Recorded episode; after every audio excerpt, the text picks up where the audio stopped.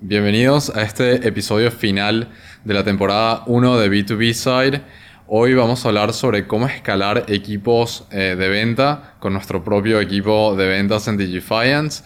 Vamos a hablar sobre cómo armar el equipo, eh, cómo armar procesos de automatización y cómo alinear la comunicación interna. No te lo pierdas.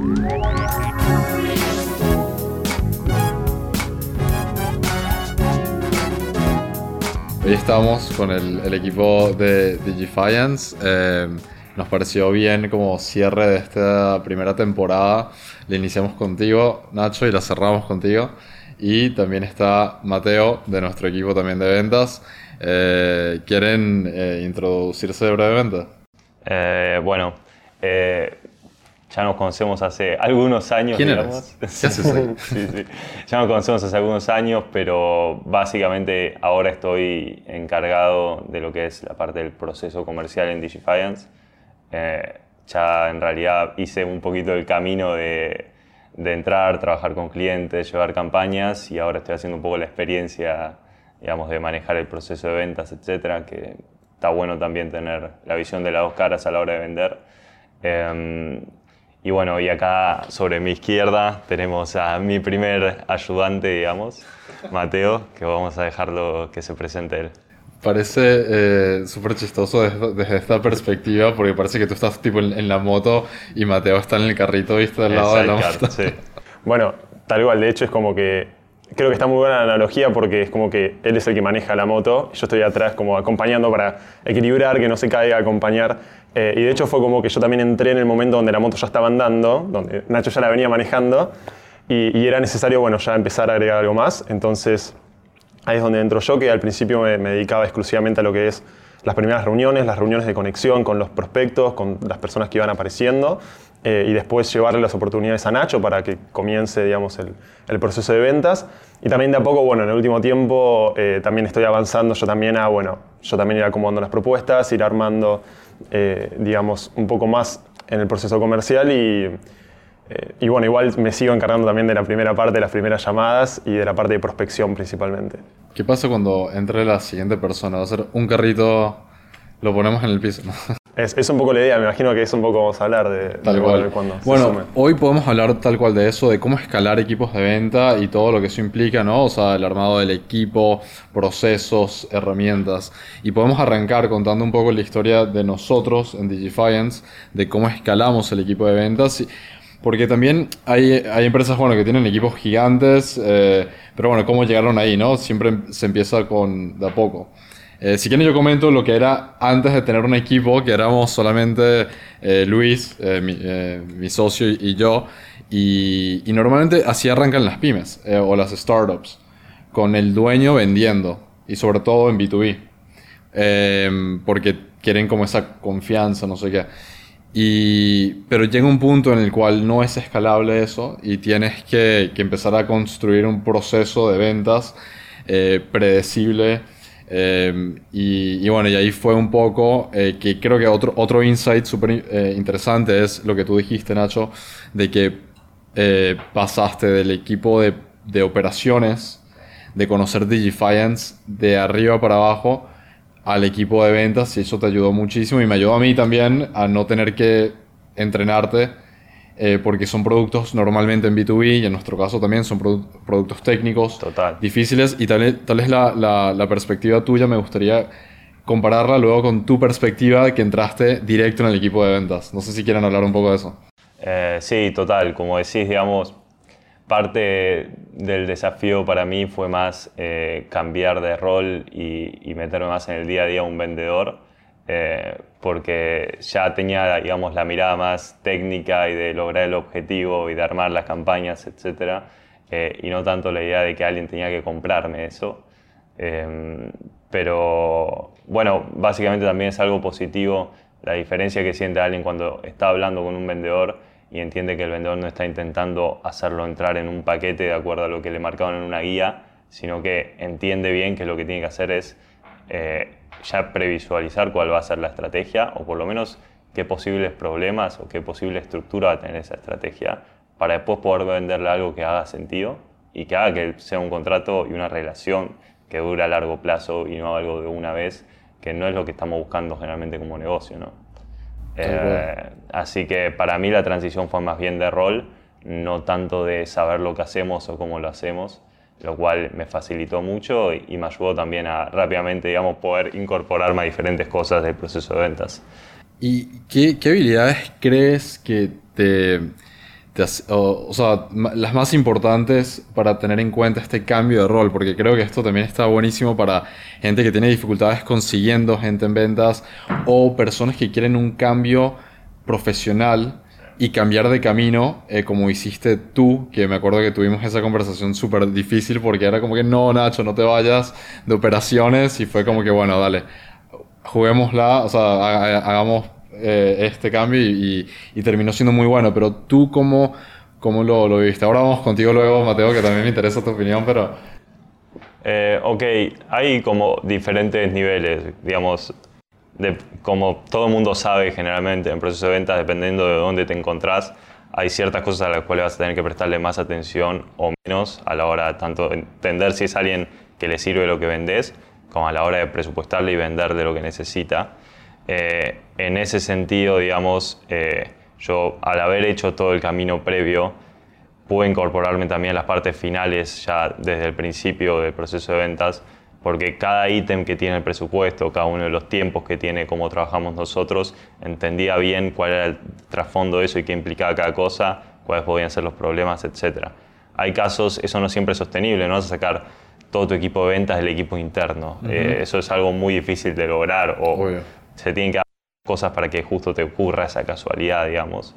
Em, entonces, obviamente vas a tener que incorporar quizá gente que ya entre directamente del equipo comercial. El desafío ahí es llevarlos de a poco por el principio del proceso, en, marcándoles cuáles son las cosas importantes para esa parte del proceso y después sí intentar que aprendan qué es lo que estamos vendiendo y que entiendan un poco más a fondo, poco a poco, qué es lo que estamos vendiendo. Y eso incluye cosas como si haces onboarding con clientes con los que trabajas, por ejemplo, intentar que esa persona de ventas asista a eso o empezar a llevarlo poco a poco a que eh, arme las propuestas, eh, mostrarle cómo detectas posibles problemas, qué es lo que te importa a la hora de armar una propuesta, de preguntar, etcétera, que ese sería más el caso, digamos, de Mateo. Bien. ¿Cómo fue tu experiencia, Mateo, al entrar a Digifiance, ¿no? sin conocer nada de lo que hacíamos? Va, un poco sí, porque me acuerdo que te viste creo que todos los videos que tenemos en YouTube. Este hizo su tarea, ¿no? Sí, sí, sí. Eh, ¿Cómo fue tu experiencia, Mateo? Em, bueno, tal cual. Un poco con lo que venía diciendo Nacho, para mí, em, o sea, yo venía más por ahí de la parte de, ventas B2C. Entonces fue todo un cambio, no solamente entrar en Digifinance, sino también, bueno, aprender de lo que es la venta consultiva. De todo esto de que no es que solamente vas a venderle o vas a, entender, eh, vas a intentar entender cuáles son digamos, los desafíos que tiene en una conversación de 15 minutos y listo y se terminó la venta, sino que probablemente sean semanas, sino meses de venta. Eh, y aprender todo eso fue un tema, porque, porque uno puede tener las habilidades, puede saber hablar, puede saber manejarse, pero necesitas tener información, o sea, las palabras que decís no pueden ser vacías a la hora de venta consultiva. Eh, porque si no se te desmorona todo muy rápido. Entonces fue un proceso donde tuve que aprender y aprender eh, y me metía en las reuniones de, de, onboarding para aprender cómo era el onboarding o me sentaba a hablar con, con, la gente de marketing y era, bueno, explíquenme qué es lo que hacen, o sea, cuáles son, digamos, las ventajas que tenemos, por qué está bueno hacerlo con nosotros. Entender ese punto por punto creo que es fundamental para cualquier persona que diga, bueno, yo quiero arrancar a vender en B2B. Eh, qué bueno, como te decía, es un proceso mucho más largo y hay que tener muchas más cosas en cuenta. Eh, eso me encanta. La, otra vez vi una publicación en LinkedIn, eh, como, como todo el contenido ahora que, consumimos, que decía que en B2B pasa mucho que contratan a SDRs eh, que no tienen idea del producto y eso es una experiencia horrible para el usuario. Eh, que es eh, que no está focalizado en el, comprador, sino en tu proceso interno. Y, y, algo clave que tú hiciste, Mateo, que es profundizarte a nivel tipo experto, nivel 10.000 en el producto porque la gente necesita entender eh, de, o sea, tiene preguntas muy específicas y, que vengas y le digas, no, mira, primero tengo que filtrarte o calificarte y después te paso en una semana una reunión con un, con un vendedor eh, más senior no, es, no está bueno. Tipo, está bueno poder eh, responderle las dudas que tiene la persona y ponerse en el lado del, comprador. Así que en ese sentido, creo que el, insight que, que, saco yo de lo que tú dices es que los SDRs, el primer contacto con el cliente, tiene que ser técnico, o sea, tiene que, tienes que por lo menos saber de qué estás hablando y, y no es solamente para que la, nosotros como empresa califiquemos o descalifiquemos al, al comprador. ¿No? ¿no? tal cual. Algo tiene que haber en esa connect, no tiene que ser solamente prospección, hay que agregar valor. Tal cual. Hay que, hay que sumarle eh, a esa primera etapa del proceso. Y yo creo que también, más allá de los, eh, de los SDRs que entren, que se profesionalicen, es fundamental eh, la, parte del líder. Digamos. Por ejemplo, Nacho era la persona que estaba constantemente también insistiendo en esa capacitación. Por más que imagino que veías que yo también le, le metía ganas a aprender, estaba constantemente y también estaba apoyando ah, bueno, no sabes algo, bueno, vení, porque también me pasa hoy inclusive, que todas las reuniones son diferentes, todos los prospectos tienen cosas diferentes, no hay una propuesta que sea igual a la otra, entonces vas a tardar probablemente, no sé, un año en aprender y en estar realmente sólido y convencido de todo.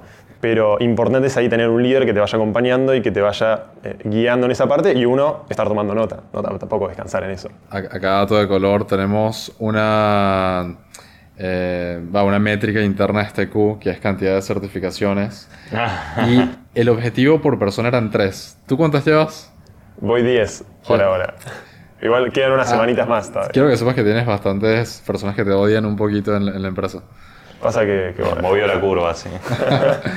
Eh, ¿cómo, ¿Cómo fue tu experiencia, Nacho, contratando al, al primer eh, integrante de tu equipo, delegando y cómo se complementan eh, hoy en día? O sea, ¿quién se encarga de, cada parte del proceso eh, de ventas? Em, bueno, la experiencia fue muy buena porque fue Mateo, digamos, tuvimos claramente un muy buen trabajo de selección de la persona. Deja de tirarle flores a Mateo, basta, esto va a ser todo... Podcast sobre Mateo. Bueno, está bien. Eh, digamos, está esa primera parte, digamos, que no voy a hablar porque no es mi área, que es la parte de recursos humanos y selección, que ahí es un tema aparte, digamos, lograr conseguir esos perfiles. Eh, puntualmente, digamos, la idea fue intentar llevarlo poco a poco, empezando por lo más razonable y lo más común, que es con la llamada de conexión. Eh, y no dejando que digamos él tome la llamada de conexión desde el principio, sino que acompañándolo, que las tome conmigo, hizo alguna certificación interna de Hotspot también sobre cómo ellos recomiendan hacer las llamadas para poder preguntar lo relevante, digamos. O sea, eran escuchas, eh, tú liderabas la conecta al principio y él escuchaba como para entender y luego poco a poco le, soltabas la mano. Exacto, que poco a poco fue, mm, digamos, más cercano que, que antes porque teníamos, digamos, esa necesidad. Eh, lo importante, digamos, de esa Connect Call fue también... Eh, explicarle que Mateo, lo más difícil ahí es de nuestro lado, que Mateo logre entender exactamente cuáles son el tipo de empresas con las cuales quizás vamos a tener fit o verdaderamente les sirve lo que nosotros vendemos. Que quizás para vos o para mí, que ya tenemos mucho tiempo eh, trabajando en Digify particularmente, nos parece, es algo más aparente incluso cuando ya hablamos 10 minutos y nos explican un poco lo que quieren. Totalmente. Eh, me pasa de ya pensar, esto está bueno, esto es medio complicado, hay que tener cuidado con el punto A o el punto B, etc. Porque también vimos la parte operativa de que este cliente, por más que en papel y el buyer persona maché tal cual, eh, sabemos que ese tipo de personas pueden ser conflictivas. Es que sí, ahí hay algo que si no tenés, que una guía de buyer persona no va a solucionar. Es necesaria, es importante, pero esa experiencia no la va a cambiar una guía, entonces por eso es importante cuando entra alguien como Mateo, digamos, por más capaz que sea, llevarlo a poco. Eh, y sobre todo lo más importante es, en el momento que pase, que haya alguna oportunidad quizás que me llegue a mí, que no era del todo viable, hablarlo y decirle, mira, ojo con estos casos porque por este o este otro tema, estos tipos de proyectos siempre pueden estar condicionados, prestar atención a ese punto o al otro y sí es importante eso, retroalimentarse constantemente para entender, para ir mejorando el proceso y que tanto su tiempo como el mío se use de la mejor forma posible, ¿no? Em, no me acuerdo si había más para la pregunta o no. No, era eso y también ahora entender un poco eh, cómo... O sea, el, primer paso creo que es tener, bueno, el, head de, de, ventas, que fuiste tú, ¿no? El encargado ya del proceso, yo salir un poco de eso, luego sumar el SDR eh, y una vez que tienes esa estructura, que es como creo que la base, ¿cuál es el siguiente paso para, para el equipo de ventas. Si yo te digo, eh, Nacho y, bueno, y Ma- y Mateo, eh, operativamente podemos sumar mil clientes por mes. ¿No? O sea, Perfecto. que claramente eso siempre es como un, un freno que, tiene, que tienen los equipos de venta, que es que operativamente no podemos hacer un, un onboarding. Sí en SaaS, en software, Sí. normalmente eso sí está, eso es lo bueno de trabajar en SaaS.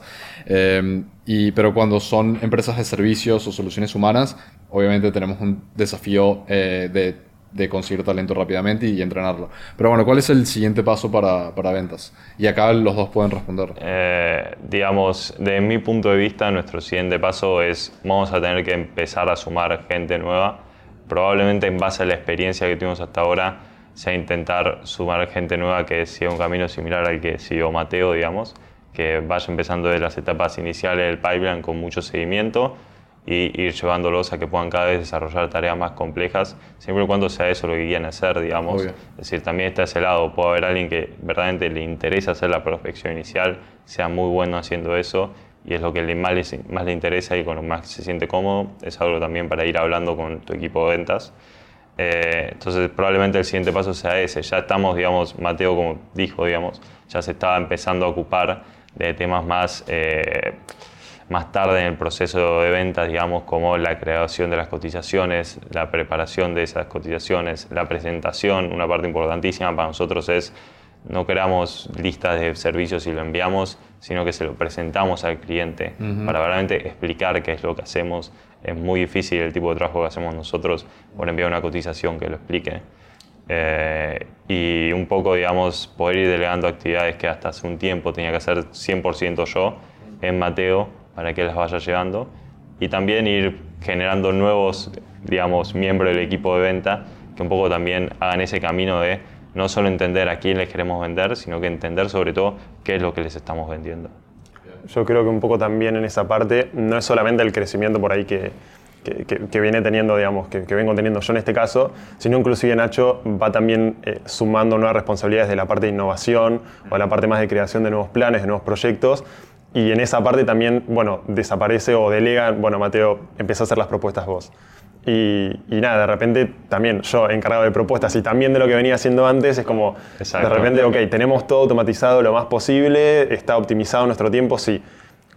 Igual, haces 8 horas, Mateo, o 9 horas y no llegas a cumplir, o cuando te quieren agendar una reunión, tienen recién para dentro de dos semanas. Bueno, a mí me parece que es momento de revisar un poco, que creo que es un poco lo que estamos haciendo ahora, y, y decir, bueno, a ver a quién sumamos en, este- en esta posición junior, que arranque 4 horas, un poco que, que arranque también en ese proceso como, como arranqué yo. Eh, y en ese sentido también eh, animarlos, por más de que obviamente que es un proceso de capacitación y todo, eh, yo creo que está bueno a los SDRs mandarlos directo a la reunión, no solos, obviamente, pero que está bueno que, que- que ya tipo, animate, animate a, a empezar a hablar, sacate ese miedo a hablar con el, con el prospecto y arrancá y desde el día cero hace lo más importante, que es anda a una reunión, eh, conseguime los insights que necesito del prospecto, decime si es calificado o no y agregale valor a esa parte.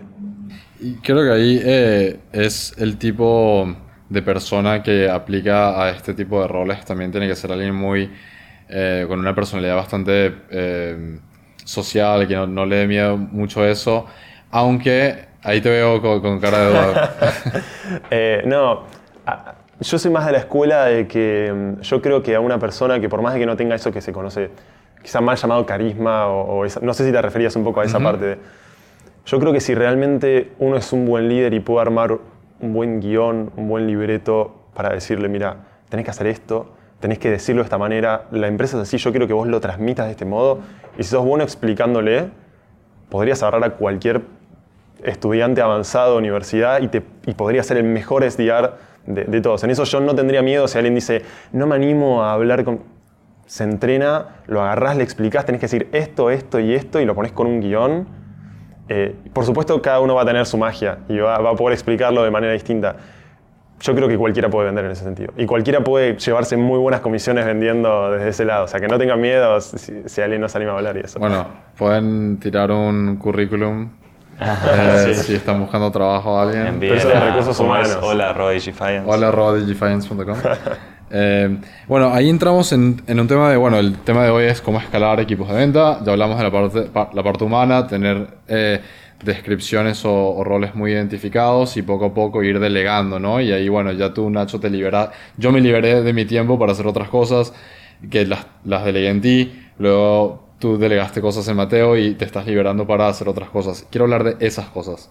Que sé que estás muy metido en automatización, en procesos, en bueno, en cómo escalar realmente el equipo de ventas. Hablemos un poco de, de, esa parte.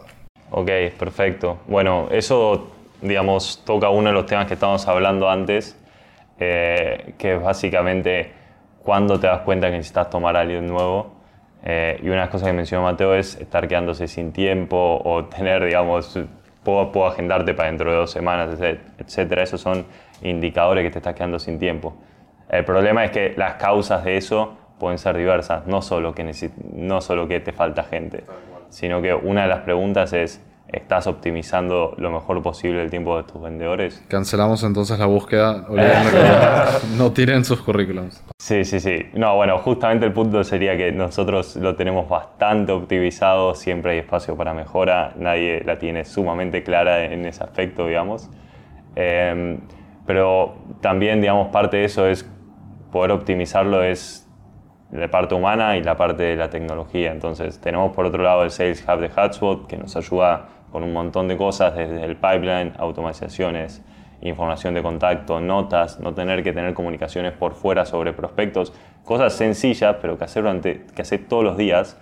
Y si Mateo me puede dejar todo lo que necesito saber sobre un prospecto o una oportunidad en un mismo lugar, ya hay cinco o seis comunicaciones que necesito con Mateo que no, no tienen por qué ocurrir. Ah, yo tengo un mal hábito que ustedes me están ayudando a corregir, que siempre después de una call te digo, hey, che, Mateo o Nacho, tipo, ¿qué pasó con este cliente? Y me encanta porque ustedes me, mandan tipo un link seco de HubSpot, tipo, ahí están todas las notas. Eso tú me lo haces siempre. Disclaimer acá y no quiero arruinar tu reputación, digamos, pero básicamente, no, no te puedo serio, no, ¿Qué vas a decir? Pero básicamente parte del desafío de Mateo también fue eso, digamos, incorporar las buenas prácticas tuyas y no incorporar quizás el tema de, no usar el CRM, que fue algo que hubo que inculcarte también a Mateo, digamos que para mí si algo no queda en el CRM, no existe.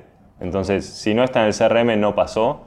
Entonces, todo lo que pasa me lo tengo que dejar en el CRM, así yo cuando tengo que tener una llamada, en vez de tener que estar 40 minutos intentando encontrar lo que se supone que tengo que saber, uso 10 en ver lo que tengo que saber y listo. Sí, o, perdiendo tiempo en una call, bueno, Mateo, hazme un debriefing de, de, lo que sucedió y ahí pierdes su tiempo, tu tiempo y... y la realidad es que quizás nos llevó un poco de tiempo, eh, no fue algo que no fue un dolor, digamos, quizás por, porque Mateo entró muy bien en el equipo, digamos, pero llevó un tiempo también alcanzar ese ritmo donde yo ya sé que si tengo una llamada exploratoria agendada, puedo 10 minutos antes entrar a Hotspot, leer todo lo que Mateo anotó sobre ese prospecto, anotarme mis preguntas y tener una muy buena llamada con él, donde no sienta que va a tener que repetir exactamente lo mismo que ya le había dicho a Mateo, sino que voy a estar yo metiéndome en los puntos que me interesa terminar de definir en conjunto, digamos. Y, también ese, en ese punto, eh, la experiencia del comprador no la, no la tenemos que olvidar. Pasa muchísimo que, tipo, ponte, yo, yo, cliente potencial, hablo con Mateo, genial, me tira toda la información, pero tú me preguntas un montón de cosas, lo cual necesitas esa información. Y luego me pasan al, al, al AI, se le llama el Account Executive, que en este caso serías tú, y me repites las mismas preguntas. Y es como que ya, ya recién invertí una hora con Mateo hace una semana y tengo que hacer lo mismo contigo, son la misma empresa. Y entonces Ahí es cuando la llamada exploratoria fue básicamente un filtro, pero no tuvo ninguna otra utilidad que esa. Y además ahí hay un problema importantísimo que es el tema de, como vos decías, la visión del prospecto en ese caso. A mí me llega a pasar como prospecto que siento que estoy perdiendo mi tiempo, siento que no me están respetando en ese sentido, no estoy hablando con profesionales, o sea, un profesional nunca te va a hacer perder el tiempo y va a ir directo a lo que necesitas y te va a armar la propuesta lo antes posible, obviamente entendiendo que es una eh, venta consultiva, va a llevar su tiempo, pero no te va a repetir dos veces la misma pregunta. No va a perder ni el tiempo de él como profesional ni el, ni el tuyo como posible cliente. Totalmente. Bien, bueno, siendo conscientes del tiempo, eh, pasemos al último tema, eh, que pueden ser, eh, o sea, explicar un poco cómo es la comunicación de ustedes, del equipo de ventas, y cómo es la comunicación del equipo de ventas con el resto de la empresa. Ok, perfecto. Bueno, acá yo puedo dar el marco general y Mateo, vos si querés contás a ver cómo fue tu, tu experiencia, si sirve o no. Eh, el equipo de ventas hacemos reuniones diarias, pero intentamos que sean reuniones útiles diarias, donde, digamos, son, agendamos 30 minutos, si no se consumen los 30 minutos, nos vamos, perfecto, todo bien, o bueno, si es un día tranquilo me contará sobre su fin de semana el lunes, no sé, algo así, pero no más de 30 minutos. Eh, y generalmente la idea de esa reunión es que cada uno venga con las cosas que necesita ver. Y si queda tiempo de sobra incluso hacer rápidamente un repaso de lo que aparece en el CRM del pipeline, ver si hay algo que se nos está pasando, que ya de por cierto, si estamos haciendo las cosas bien en el CRM, no tendría que ni pasar, pero sí está bueno a veces poder conversar en persona ciertas oportunidades o ciertos deals en particular. Em, y después, además de las reuniones semanales, que, diarias que tenemos de ventas, tenemos una reunión semanal con el equipo de marketing para alinear cosas digamos, que tocan ambos equipos. Estamos digamos, sumamente integrados en ese aspecto. Y después, una vez por mes, tenemos la reunión con toda la empresa, donde contamos novedades de ventas y cada uno de los departamentos y diferentes equipos de DigiFinance hace exactamente lo mismo. No sé si tenés algo para agregar a eso. No, tal cual. O sea, la importancia digamos, de esas reuniones, eh, desde la parte, digamos, por ahí de, de, más junior, estar, digamos, constantemente atento, teniendo reuniones con Dan, teniendo reuniones con Nacho, creo que es importantísimo para no perder ese ritmo, para no entender, o sea, para, no... Eh, que en ningún momento no entiendas a dónde es que estás yendo. O sea, es importantísimo tener bien claro para dónde, para dónde que estamos avanzando, tanto en equipo de ventas, como en equipo de marketing y ventas, como en equipo eh, general. O sea, tener esos lineamientos me parece quizás fundamental. Si no, después, más ahora con el tema de home office, creo que eso empezó también. Todos arrancamos, a, eh, yo entré, digamos, en plena pandemia y era fundamental poder vernos todos los días, aunque sea media hora a la mañana, porque después yo estaba en mi casa, solo. Entonces, la necesidad eh, en esto de teletrabajo, de tener mínimo una reunión por día, donde es, bueno, qué es lo que vas a estar haciendo, cómo lo vamos a estar armando y programarte el día, che, que viene tu calendario, que tenés en Trello, qué, qué, qué mails te llegaron, un poco esa parte es y hace la eficiencia también. Por ejemplo, si yo sé que tengo algo que tengo que hablar con vos o tengo que hablar con, con Mateo, en vez de empezar a escribirte por Telegram, que es lo que nosotros usamos para los que no lo sepan, eh, digo, ok, hoy tengo reunión con Dan de 30 minutos, me lo anoto y nos ahorramos tener que, que, tener una discusión por separado a la vez que estoy intentando hacer lo que me había programado hacer ese día, digamos. A mí me pasa también que, que tengo algo tal vez que decirles hoy que no es urgente, pero más o menos. Y en vez de tal cual, de redactar eso, pongo una notita en el calendario, en el evento, y lo vemos mañana. Exacto. Y lo vemos mañana a primera hora, que, que la, tenemos a esa hora. Así que nada, es, es, también eso sirve muchísimo. Eh, bueno, creo que cubrimos bastante. Cubrimos cómo armar equipos, cubrimos cómo armar procesos, como un buen, buenos insights sobre personas que tal vez o no tienen todavía procesos muy eh, muy estandarizados o, y aplica también para equipos grandes de venta, creo, ¿no? Em, creo que es, perdón, quiero meter un chivo, si se puede, pero creo que es una linda experiencia la que tuvimos nosotros como, como equipo, como, se ha formado un buen equipo de ventas. Eh, para esto lo que son sumar SDRs, muchas veces sé que a veces es complicado, por ahí entender exactamente en qué los vamos a poner y demás. Eh, nosotros tenemos un tutorial en, en nuestro canal de YouTube de Defiance, que lo estoy armando yo, eh, que, estamos sacando, que estamos sacando capítulos de cómo eh, tener buenas llamadas de conexión, cómo entrenar a SDRs, y el último capítulo de la serie va a ser cómo armar un guion completo para hacer eh, prospección inbound y para realmente agregarle valor a cada una de las etapas de, esa primera parte. Una pregunta para cada uno. Mateo, ¿qué consejo le darías a alguien que le interesa hacer un inbound SDR? Eh, uf, qué pregunta difícil.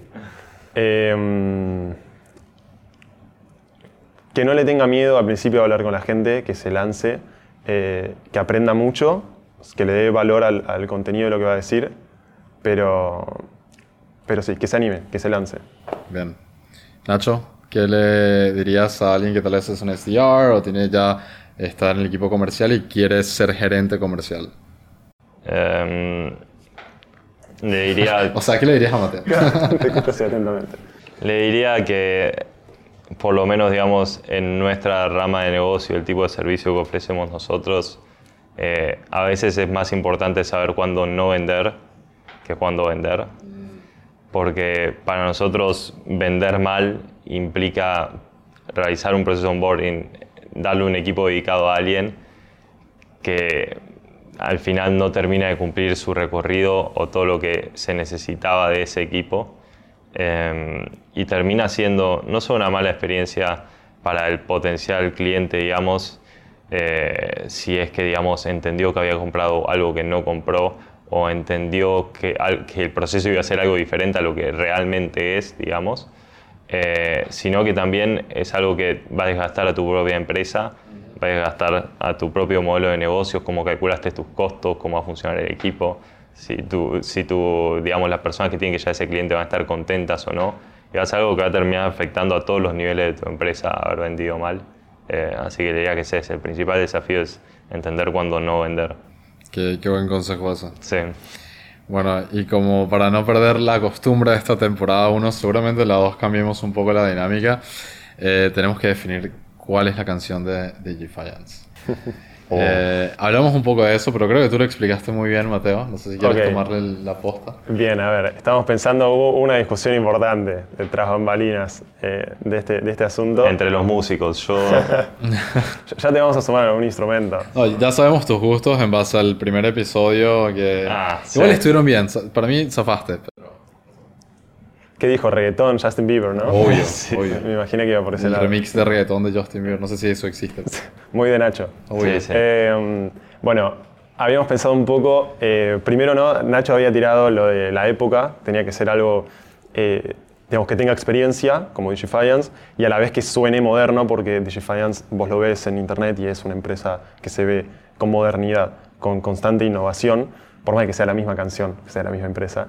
Em, y además habíamos dicho que sumado a eso tenía que haber una banda, una orquesta atrás de, excelentes músicos profesionales eh, que vendría a ser el equipo de Digifiance que está atrás completando eh, el sonido de la canción. ¿no? Así que bueno, sumando eso, digamos, algo con experiencia, pero que suene a nuevo cuando uno lo escucha hoy, que tenga una orquesta atrás.